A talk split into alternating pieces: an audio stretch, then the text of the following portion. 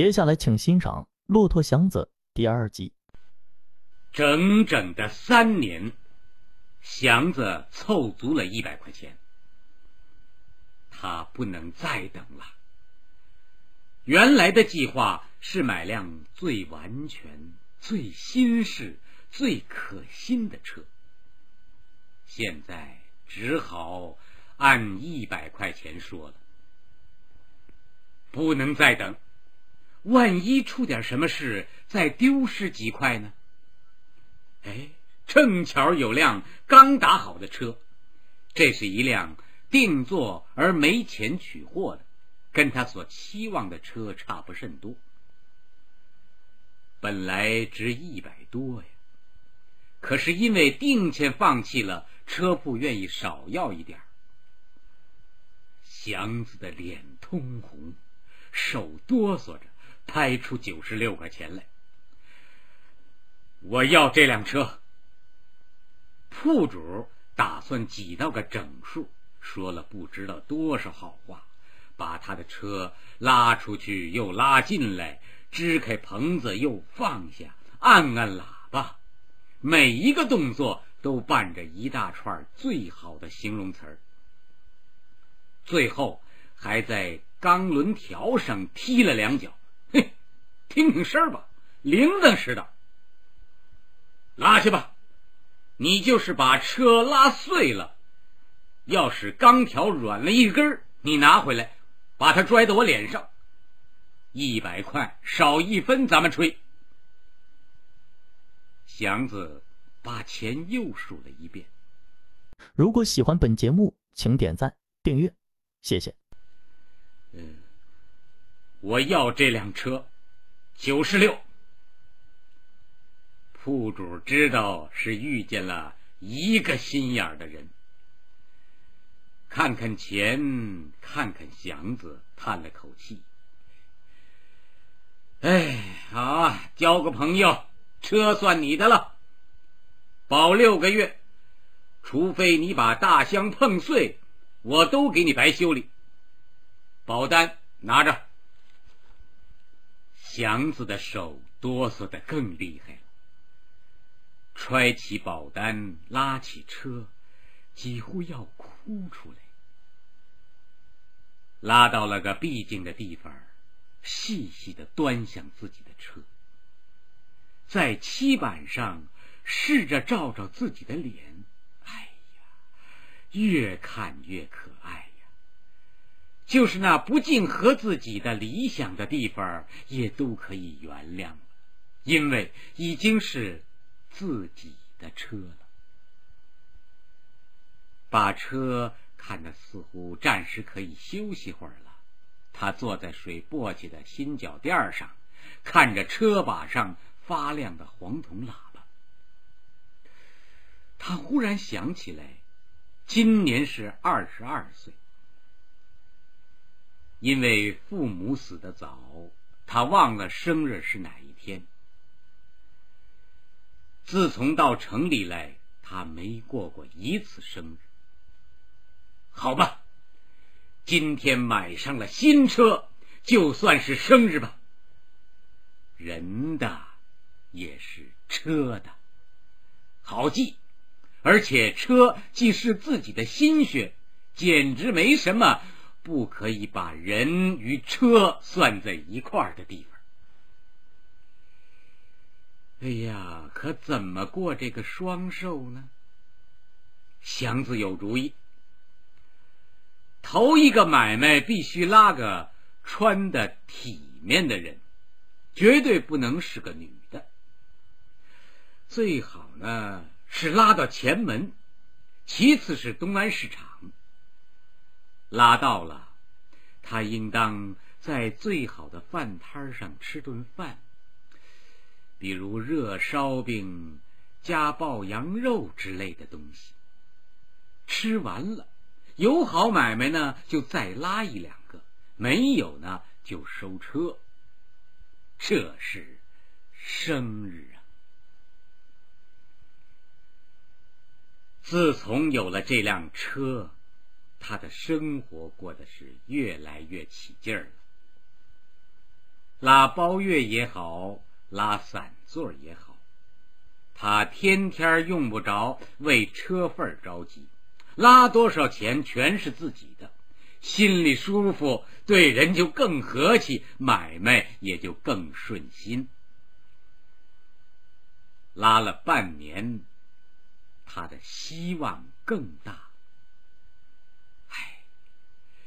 照这样下去，干上二年，至多二年，他就又可以买辆车，一辆，两辆，嘿，他也可以开车厂子呢。可是。希望多半落空啊，祥子的也非例外。因为高兴，胆子也就大起来。自从买了车，祥子是跑得更快了。自己的车当然格外小心，可是他看看自己，再看看自己的车。假若不快跑的话，就觉得有些不是味儿。他自己自从到城里来，又长高了一寸多。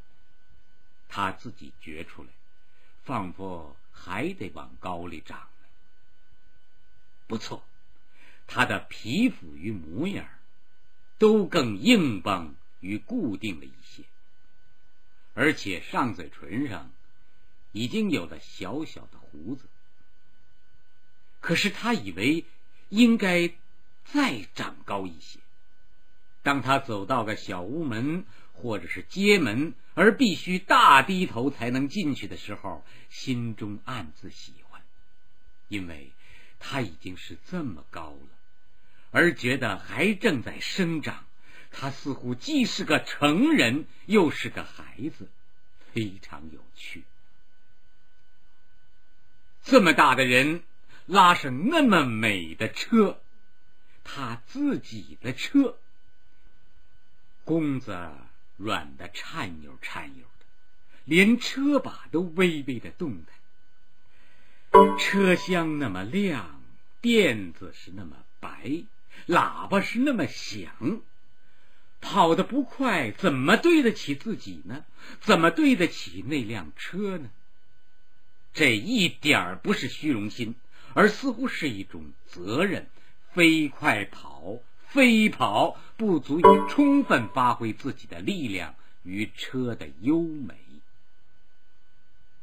那辆车也真是可爱，拉过了半年来的，仿佛处处都有了知觉与感情。祥子的一扭腰、一蹲腿儿，或者是一直脊背。他都就马上应和着，给祥子以最顺心的帮助。他与他之间没有一点隔膜别扭的地方。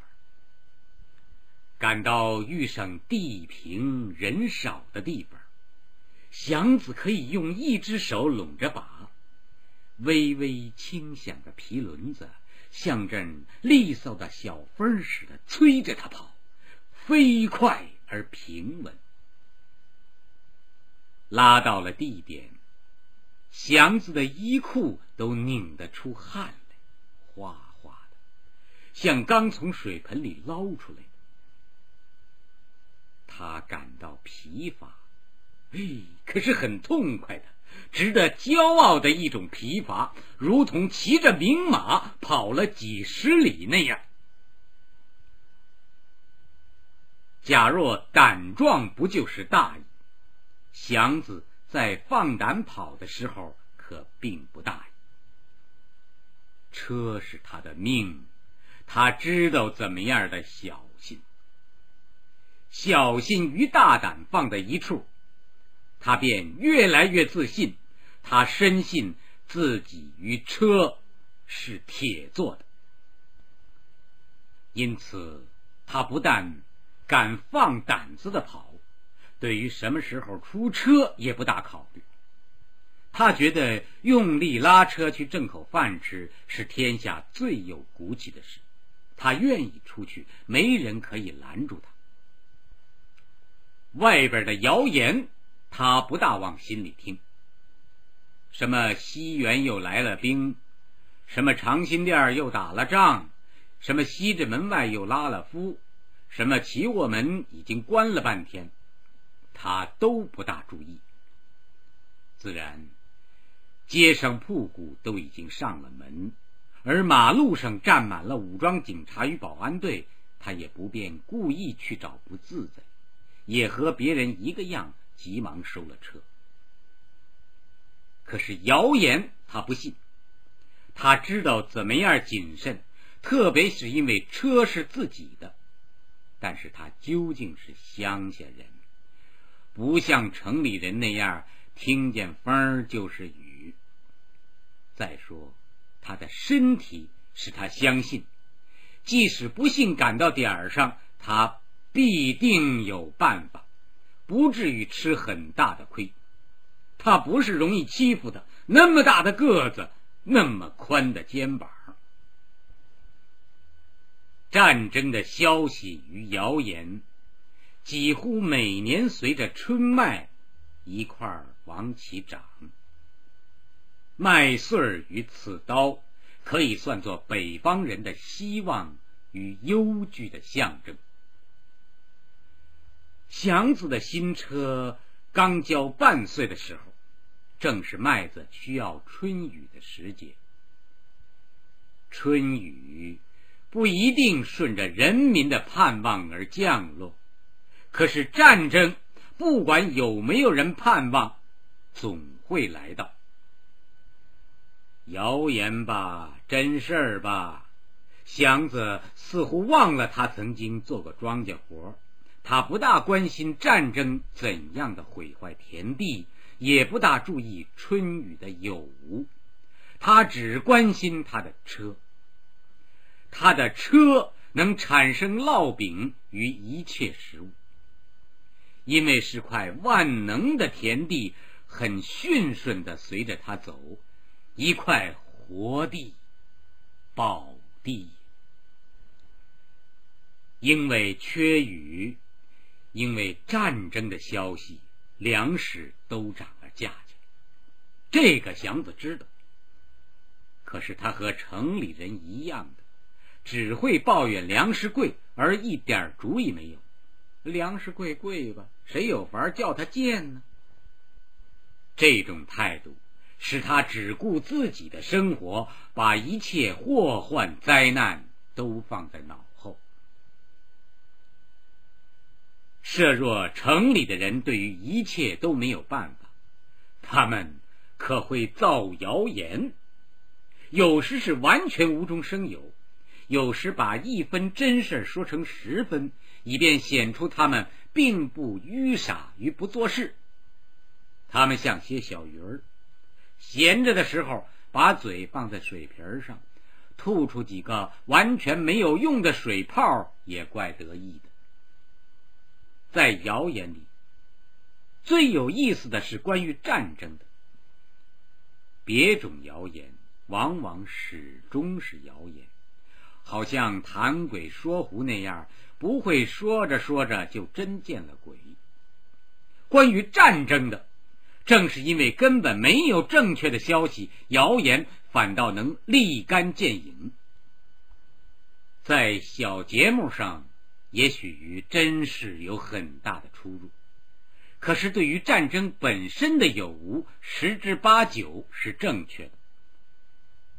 要打仗了，这句话一经出口，早晚准会打仗。至于谁和谁打，与怎么打，那就一个人一个说法。祥子并不是不知道这个，不过干苦工的人们，连拉车的也在内，虽然不会欢迎战争，可是碰到了他，也不一定就准倒霉。每逢战争一来，最招慌的是阔人。他们一听见风声不好，赶快就想逃命。钱使他们来得快，也跑得快。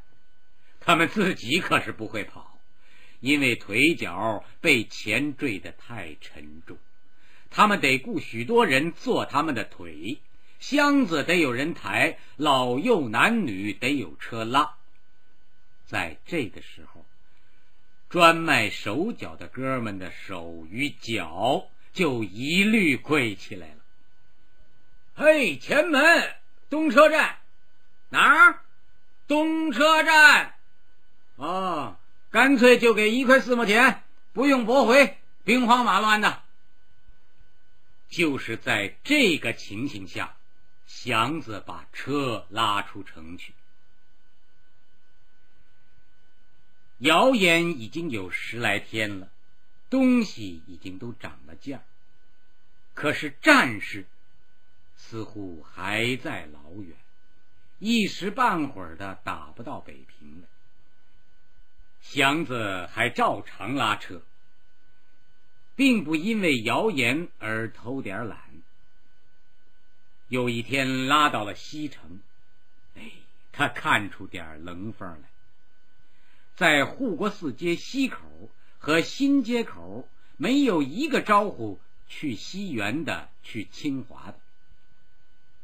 在新街口附近，他转悠了一会儿，听说车已经都不敢出城，西直门外正在抓车。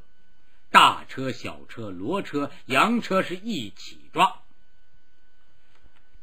他想喝碗茶，就往南放车。车口的冷静显出真正的危险。他有相当的胆子，但是不便故意的走死路。正在这个节骨眼儿，从南来了两辆车。车上坐着的好像是学生，拉车的一边走一边喊：“有上清华的没有？哎，清华啊！”车口上的几辆车没有人搭茬儿，大家有的看着那两辆车淡而不厌的微笑，有的叼着小烟袋坐着，连头也不抬。那两辆车还继续的喊：“怎么都哑巴了，清华。”哎，两块钱吧，我去。一个年轻光头的矮子看别人不出声，开玩笑似的答应了这么一。拉过来，再找一辆。嘿，那两辆车停住了。年轻光头愣了一会儿，似乎不知道该怎么好了。别人还都不动。祥子看出来。出城一定有危险，要不然两块钱清华，平常只是两三毛钱的事儿，为什么会没人抢呢？他也不想去。可是那个光头的小伙子似乎打定了主意，要是有人陪他跑一趟的话，他就豁出去了。他一眼看中了祥子。大个子，你怎么样？大个子三个字儿把祥子招笑了。这是一种赞美。他心中打开了转儿，凭这样的赞美，似乎也应当捧那身矮胆大的光头一场。再说呢，两块钱是两块钱。这不是天天能遇到的事，危险？难道就那么巧？况且前两天还有人说天坛住满了兵，他亲眼看见的，那儿啊连个兵毛也没有。这么一想，他把车拉过去了，拉到了西直门，门洞里几乎没有什么行人。祥子的心凉了一些，光头也看出不妙，可是还说笑着：“嘿，招呼吧，伙计，是福不是祸，今儿个就是今儿个了。”祥子知道事情要坏，可是，在街面上混了这几年，不能说了不算，不能耍老娘们脾气。出了西直门。真是连一辆车也没遇上。祥子低下头去，不敢再看马路的左右，他的心好像直顶他的肋条。到了高粱桥，他向四围打了一眼，并没有一个兵，他又放了点心。哎，两块钱到底是两块钱，他盘算着，没点胆子，哪能找到这么巧的事？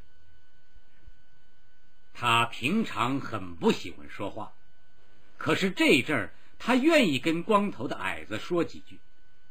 街上清静的真可。伙计，抄土道走吧。马路上，那还用说？矮子猜到他的意思，只要一上便道，咱们就算有点底儿了。还没拉到便道上，祥子和光头的矮子连车带人都被十来个兵。抓去了。虽然已经到妙峰山开庙进香的时节，夜里的寒气可还不是一件单衫所能挡得住的。祥子的身上没有任何累赘，除了一件灰色单军装上衣和一条蓝布军裤，都被汗沤得奇臭。有这身破军衣，他想起自己原来穿着的白布小褂儿跟他那套银丹式林蓝的夹裤褂儿那是多么干净体面。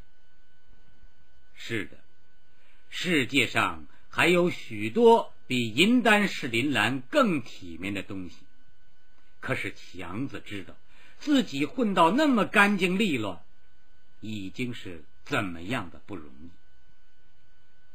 闻着现在身上的臭汗味他把以前的挣扎与成功看的是分外光荣，比原来的光荣放大了十倍。他越想着过去，就越恨那些个兵。他的衣服、鞋帽、洋车，甚至于系腰的布袋，都被他们抢了去。只给他留下青一块紫一块的一身伤和满脚的泡。不过衣服算不了什么，身上的伤不久就会好的。可他的车，几年的血汗挣出来的那辆车，没了。自从一拉到营盘里，就不见了。以前的一切辛苦困难都可一眨眼睛的忘掉，可是他忘不了这辆车。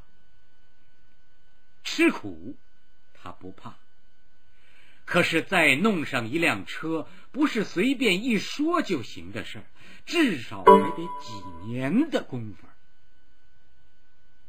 过去的成功全算白饶。他得重打鼓，另开张，是大头来呀。祥子落了泪。他不但恨那些个兵，而且恨世上的一切。凭什么把人欺负到这个地步呢？凭什么？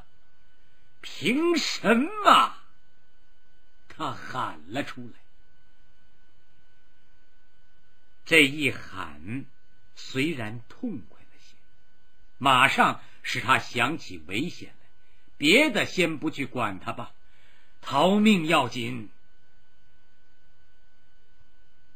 他在哪儿呢？他自己也不能正确的回答出来。这些个日子，他随着兵们跑，汗从头上一直流到脚后跟。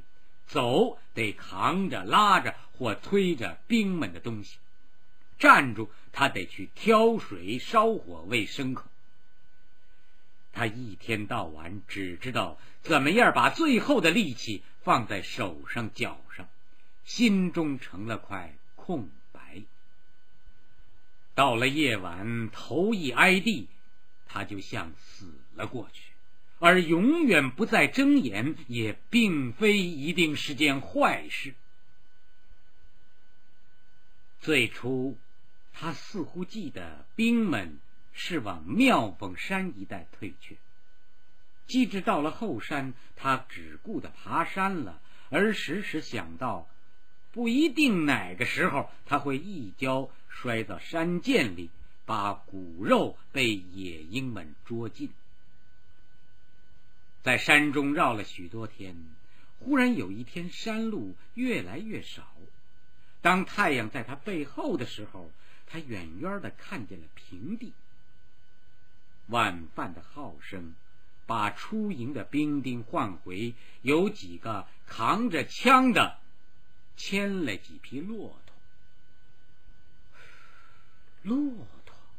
祥子的心一动，忽然他会思想，好像迷了路的人忽然找到了一个熟识的标记，把一切都极快的想了起来。骆驼不会过山，他一定是来到了平地。在他的知识里，他晓得京西一带，像八里庄、黄村、北兴安、磨石口、五里屯三家店都有养骆驼的。难道绕来绕去，绕到了磨石口来了吗？这是什么战略呀？假如说这群只会跑路跟抢劫的兵们也会有战略，他不晓得。